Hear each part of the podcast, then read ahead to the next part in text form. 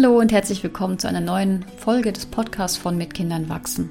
Mein Name ist Berenice Boxler und ihr kennt mich vielleicht vom Online-Kongress, von meinen Veranstaltungen und Kursen online oder auch aus Luxemburg, wo ich Eltern Kurse gebe und vermehrt auch in Schulen tätig werde, Achtsamkeit für Lehrer, für Erzieher und eigentlich für alle ein Angebot geben möchte, für jede Person, die einfach nach innen lauschen möchte, sich selber besser kennen möchte und dadurch in eine andere Art von Beziehung treten kann. Beziehung zu sich selbst, zur Welt, zu den Menschen und ganz besonders natürlich zu den Kindern. Ob das jetzt die eigenen sind oder die Anvertrauten. Ich habe zwei Kinder, die sind jetzt kurz vor dem siebten und neunten Geburtstag. Und meine Große saß letztens abends auf dem Sofa und sagte mit verweintem Gesicht, Du bist gemein, die Nachbarin hatte abends um acht noch an der Tür geschellt und wollte noch spielen und meine Emma war schon im Schlafanzug mit nassen Haaren von der Dusche, völlig übermüdet vom, vom Tag, es war ein Samstag, und war eigentlich nur noch bereit fürs Abendessen und dann ins Bett. Und dann klingelte die Nachbarin an der Tür und diese Nachbarin war schon seit Wochen nicht mehr in Reichweite meiner Tochter, weil, die, weil sie einfach größer wurde und nicht mehr so gern mit der Kleinen spielen wollte. Und das hat meiner Tochter sehr wehgetan die letzten Wochen. Und nun stand sie vor der Tür und klingelte und fragte und die bösen Eltern sagten nein. Da war Wut, Tränen, Verzweiflung, tiefe, tiefe Traurigkeit. Und natürlich in mir diese zwei Stimmen, diese zwei Pole. Das eine, meine arme Tochter, ich verstehe sie gut. Ich, ich verstehe wirklich das Gefühl, ich kann das nachvollziehen, wie schwer das jetzt gerade ist. Und die andere Seite, die ganz tief vertrauend war und wusste, nein, das ist jetzt das Richtige, zu sagen, das tut mir leid, heute Abend nicht mehr. Und diesen Satz, du bist so gemein, höre ich in letzter Zeit wirklich häufiger. Meine Tochter ist die einzige in ihrer Klasse ohne Smartphone.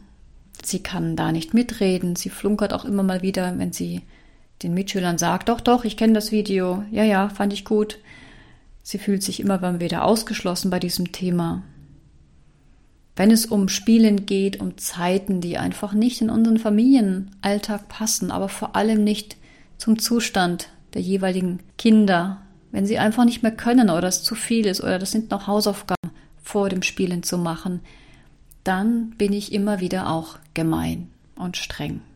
Viel strenger als alle anderen. Das Thema Haustier hatten wir auch immer wieder, wo ich ihr erkläre, ich würde auch gerne ein Haustier haben, aber wir haben weder die Zeit noch haben wir den Raum für eine artgerechte Haltung, ob das jetzt ein Hase ist oder eine Katze oder ein Hund. Und deswegen gibt es gegenwärtig leider kein Haustier. Und natürlich das Thema Handy, das viele von euch kennen werden und wo es mir so wichtig ist, dass meine Kinder zunächst mal ihre eigene Welt kennenlernen, ehe sie sich für die Welt des Internets von TikTok und WhatsApp öffnen. Und wir haben alle, auch meine Tochter, diesen Stress erlebt, der während der Homeschooling-Zeit war, wenn die Schüler, die Mitschülerinnen und Schüler über Teams Chats geschrieben haben, angerufen haben, von morgens sieben bis abends zehn Uhr ständig geklingelt haben und Nachrichten und unsinnige Bilder geschickt haben und meine Tochter unheimlich gestresst davon war, weil sie einfach noch nicht damit vertraut ist und das noch kein Teil unseres Alltags ist. Sie kennt Handys und sie kennt die Funktionsweise, aber es gibt einfach noch kein eigenes. Das Thema, dass wir immer wieder als Eltern die Kinder enttäuschen. Immer wieder. Sie sehen, was die anderen haben und sie aber nicht als Einzige. Ihr seid so streng, du bist so gemein. Es gibt diese rosa Grenzen und rote Grenzen, hat Linhard Valentin das mal genannt. Diese rosa Grenzen, das sind die Grenzen, die schon da sind, aber die immer mal wieder auch nicht eingehalten werden. Zum Beispiel im Sommer, wenn es da mal ein Eismeer gibt oder ein bisschen länger vorm Fernseher sitzen dürfen als eigentlich abgemacht. Wenn der Teller da mal nicht abgeräumt ist, dann mache ich das auch, obwohl das eigentlich jeder, jeder selbst machen sollte spontan auch mal rausspielen und gerade am Wochenende in den Ferienzeiten dann auch mal abends ein bisschen kulanter sein. Und es gibt die roten Grenzen, die für mich nicht verhandelbar sind. Das gehört, dazu gehört zum Beispiel das Thema mit dem Besitz eines Smartphones. Dazu gehört auch Schlaf, auf den Körper aufpassen und schauen, was geht jetzt noch und was geht nicht mehr. Dazu gehören auch das Abwechseln der Besuche. Mein Sohn geht gerne zum Nachbarn spielen und ich weiß, wenn sie da sind, sitzen sie viel zu lange vorm Computer oder vorm Fernseher und dann sage ich, ja, das akzeptiere ich, so ist das bei denen, bei uns aber nicht. Und deswegen müsst ihr euch abwechseln. Einmal gehst du zu deinem Nachbarn, zu deinem Freund und einmal kommt er zu uns, sondern wechseln wir uns so ab. Dazu zu den roten Grenzen gehört auch das Kaufen von Plastikspielsachen zum Beispiel oder ähm, erst die Hausaufgaben machen, erst runterkommen, erst das Wichtige machen zu Hause, erst ankommen und dann spielen und Freizeit. Mein Kollege Steve Heitzer hat das in einem Kurs mal genannt, den Mut zum Buhmann. Wir Eltern brauchen so viel Mut, auch mal einfach der Buhmann zu sein. Einfach mal die Böse zu sein. Einfach mal, immer mal wieder. Ihr kennt das bestimmt. Es geht nicht ums Nettsein. Es ist nicht die Aufgabe der Eltern, nett zu sein.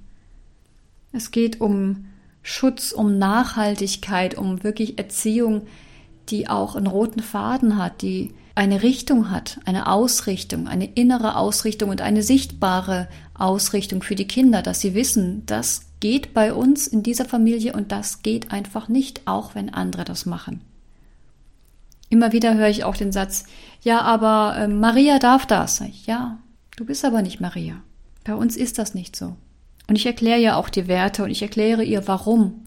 Und wenn der Dino Modus dann abgeschaltet ist, dann versteht sie das auch immer wieder.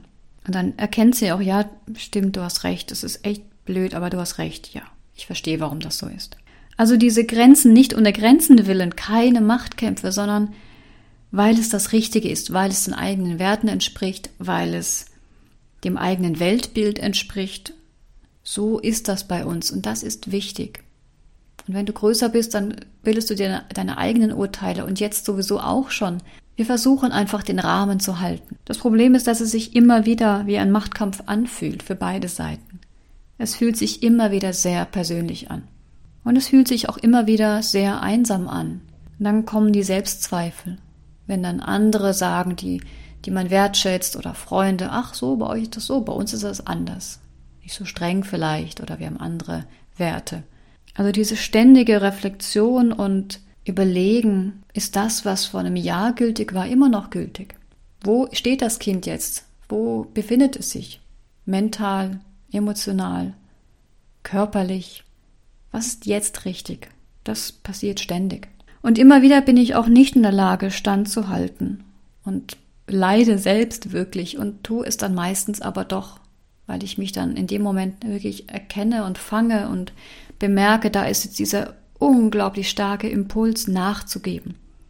Jetzt gerade habe ich keine Lust auf Tränen und auf Ge Gejammere und Geschrei und ja, dann mach's halt. Manchmal passiert das und das ist auch in Ordnung. Es ist eine bewusste Entscheidung, jetzt gerade kann ich einfach nicht. Aber immer wieder merke ich diesen Impuls und bin dann trotzdem die Böse. Und es gibt zum Glück immer wieder Beispiele und in letzter Zeit wirklich vermehrt Beispiele, wo ich merke, dass da Früchte wachsen. Ob das jetzt um den Zuckerkonsum geht oder Medienzeit oder gerade was Selbstfürsorge angeht, die Reflexion für den eigenen Körper, wie geht's mir wirklich? Und wenn dann meine Tochter und auch mein Sohn zunehmend wirklich feststellen und auch ausdrücken, ja, ich merke jetzt meinem Körper der brauchte eine Pause oder der braucht eine Pause und ich habe keine Lust auf Baden gehabt, aber jetzt nach der Badewanne geht's mir wirklich besser, hast recht gehabt. Und dass ich jetzt nicht mehr rausbad, das war wirklich das Richtige. Ich merke jetzt, dass es mir besser geht. Oh, nach anderthalb Stunden Fernseh gucken, was dann manchmal auch heimlich passiert. Oh, jetzt habe ich so Kopfweh und ich fühle mich total blöd. Ich verstehe, dass das nicht gut ist für den Kopf. Wenn solche Geschichten passieren und ich da wirklich auch da bin und kein, ne, siehst du mal, habe ich dir doch gesagt, ich wusste es. Das kommt überhaupt nicht, natürlich nicht. In dem Moment, das so rein zu drücken, ne? Ich habe ja recht. Darum geht es ja gar nicht. Es geht ja gar nicht ums Recht haben. Ich sage ja nur, wenn ich überhaupt was sage oder ich lächle nur einfach freundlich oder ich sage einfach, oh, das ist aber schön, dass du das in dir spürst, an deinem Körper spürst. Schön, dass es dir besser geht oder Ganz einfach dieses bestätigende, toll, dass du nach innen lauschst. Und, zu fe und festzustellen, dass immer wieder dieser Willen, diese Gedanken kommen, ich will jetzt sofort, weil morgen geht das nicht mehr. Und zu merken, wie der Dino übernimmt, der auf Kampfmodus meistens an, eingestellt ist. Und dann zu merken, ziemlich bald danach, da habe ich gemerkt, da war ich voll im Dino. Und ich war einfach müde und ich hatte keine Lust und ich war einfach böse auf dich. Aber jetzt ist es okay. Das war richtig so. Und ja, das tut gut. Ja, das ist eine Art Befriedigung, aber vor allem eine ganz, ganz tiefe Zufriedenheit. Zu wissen, ja, es, es ist so wichtig, bei mir zu bleiben, bei den Werten zu bleiben, immer wieder auch den Mut zu haben und die Kraft vor allem, die Kraft, die Gemeine zu sein, die Böse zu sein, die Strenge zu sein. Und immer wieder auch in Momenten der Ansprechpartner zu sein, besonders dann, wenn es schwierig ist, weil genau dieser, diese Kraft, die Böse zu sein und trotzdem da zu bleiben und freundlich zu bleiben, aber bestimmt zu sagen, nein, das geht nicht, das tut mir wirklich leid, das ist schwer für dich, aber jetzt nicht. Das ist, glaube ich, auch eine wunderbare Basis für diese Abendgespräche, wenn dann so die letzten Themen nochmal hervorbrechen, die unbedingt noch geklärt werden müssen, meistens die ganz schwierigen Sachen, fast immer die ganz schwierigen Sachen, die noch so im Kopf rumschwirren aus der Schule, mit Beziehungen, mit, mit Freund und Feindschaften und Druck in der Schule, dass das einfach dann auch noch besprochen werden kann. Dieses Ineinandergreifen von ich bin da, auch wenn ich total müde bin. Ich bin da, auch wenn du mich total gemein findest.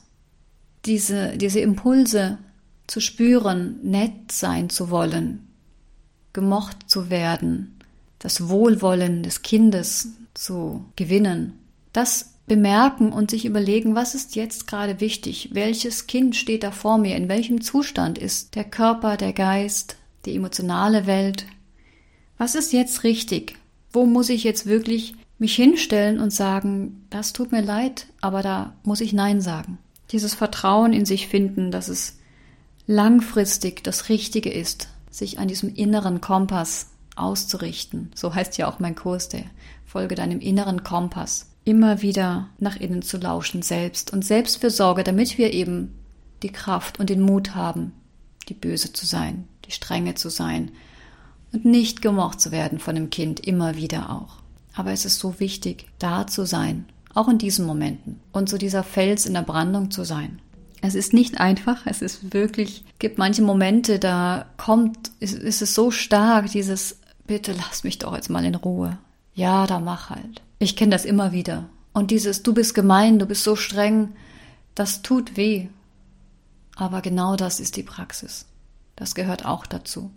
Und sich immer wieder neu verbinden mit sich selbst und mit dem Kind dann. Bei meiner Tochter war dann dieser Abend so geendet, dass sie tatsächlich fünf Minuten lang geweint hat und total verzweifelt war. Und wir versprochen haben, ja, heute geht's nicht, morgen ist ein freier Nachmittag. Und dann darfst du selbstverständlich mit ihr spielen. Wir sind ganz sicher, dass die Nachbarin nochmal kommt. Wir hatten ja auch gesagt, morgen hast du Zeit. Das geht. Es ist nur verschoben. Und dann, nach ein paar Minuten, sagte sie wirklich, noch so mit, mit einem bisschen verweinten Gesicht, aber viel ruhiger, ja, ja, ich verstehe es. Ja, das wäre jetzt wirklich zu viel gewesen. Das hätte ich jetzt echt nicht mehr gekonnt. Dann freue ich mich auf morgen. Das klappt nicht immer. Manchmal bleibt aber noch dieses Gefühl von viel zu streng und so eine Grundtendenz von, wir dürfen viel weniger als die anderen. Aber ich kenne das aus meiner eigenen Kindheit. Das Gefühl immer, dass die anderen es immer besser haben. Du bist gemein. Mut zum Bummern. Und rote und rosa Grenzen. Vielleicht hat euch das ein bisschen inspiriert, mal selber nachzulauschen, zu schauen, in welchen Momenten so euer Impuls wirklich stark ist und was ihr tun könnt, um bei euch zu bleiben, immer wieder das Vertrauen in euch selbst zu finden, die Stärke in euch zu suchen und zu wissen, es ist nicht wichtig, was andere tun, was andere sagen, was andere anders machen. Es geht hier nur um euch und eure Familie und eure Beziehungen. Und das ist das Wichtige, das ist der Leuchtturm, das ist der Weg. Ich wünsche euch einen wunderschönen Tag und sage bis ganz bald. Tschüss.